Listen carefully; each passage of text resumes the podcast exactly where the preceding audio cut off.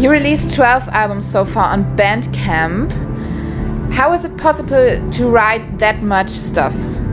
Um, I don't know. There was never any other option for me. Um, I just uh, that was what I was interested in doing, and that's what I did in my free time. It uh, wasn't really too difficult. Uh, I guess the first year I was doing it, I did about five albums, and then averaged about an album a year after that. And uh, I was always just kind of had it on my mind.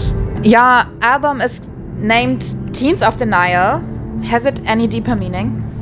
Um, well, it started off just as the caption of the photo, which we used on the cover.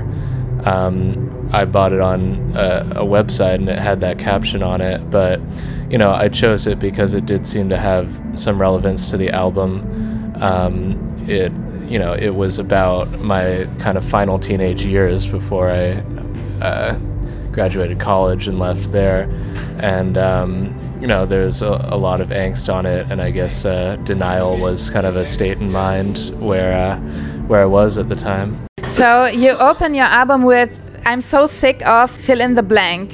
What are you really sick of?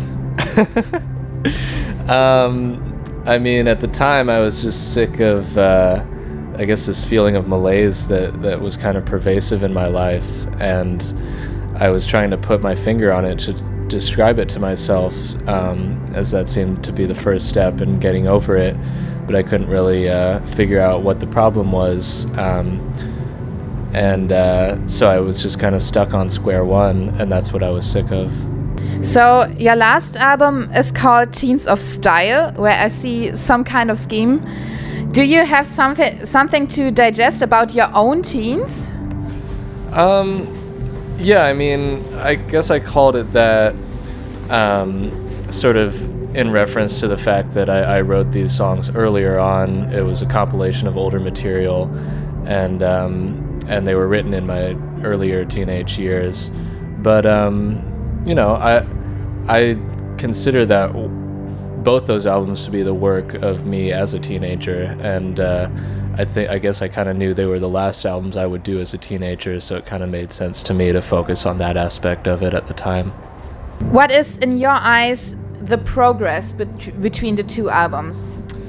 Um, well, I kind of wanted to use Teens of Style to set up Teens of Denial because I was working on the material for Denial first, um, and I had older material in the back catalog that kind of fit the same rough style that was more straightforward rock music, whereas I hadn't really been doing that recently. I'd been doing kind of more experimental or varied indie stuff.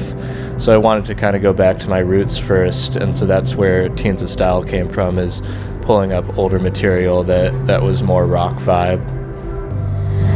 So now, according to the festival, Roskilde is pretty huge. Um, but you also played at Primavera this year. How does it feel in, to play in front of so many people?